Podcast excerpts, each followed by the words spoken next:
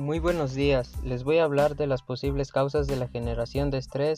Algunos factores que intervienen a tener estrés pueden ser los factores económicos. El dinero es necesario para vivir, así que si no tienen suficientes ingresos puede ser un gran quebradero de cabeza.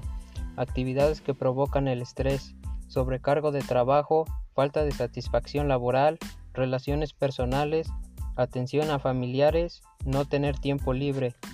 En el estrés laboral, algunos cambios emocionales que se ven afectados son la ira, tristeza, ansiedad y mente en blanco. Y algunos cambios físicos es el insomnio, dolor de cabeza, problemas digestivos y tensión muscular.